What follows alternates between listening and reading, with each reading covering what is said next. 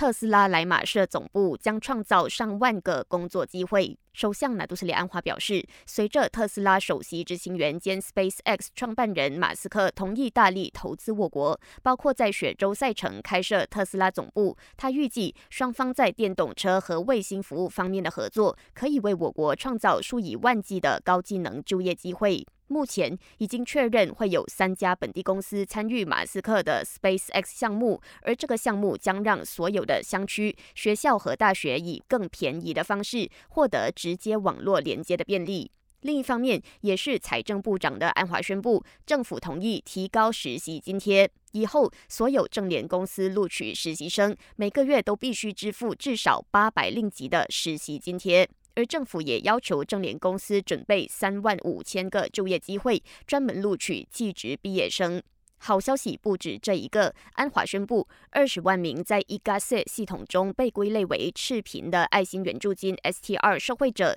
将获得六百令吉的爱心基本援助金 Sumbangan Asas Rahma，而这笔钱将从下个星期一十七号开始发放。即拨款三百零六万令吉给全国华人新村用作社区活动基金后，地方政府发展部长尼可敏今天再公布，政府已经下放九百万令吉拨款，好让全国一百二十个新村安装 LED 太阳能灯。所有安装工程预计今年十一月完工。感谢收听，我是子琪。